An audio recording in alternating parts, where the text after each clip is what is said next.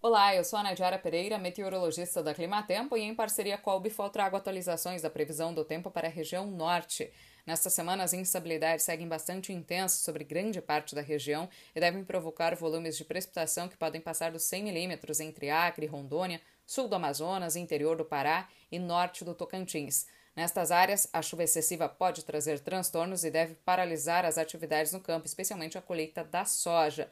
Também teremos menores períodos de luminosidade, porque os episódios de chuva devem ser bastante duradouros. As chuvas devem ser mais isoladas entre o norte do Amazonas e interior de Roraima. No decorrer da próxima semana, a chuva até diminui um pouco de intensidade, mas vai continuar ocorrendo de forma frequente, com moderada intensidade, e ainda deve impactar as atividades no campo.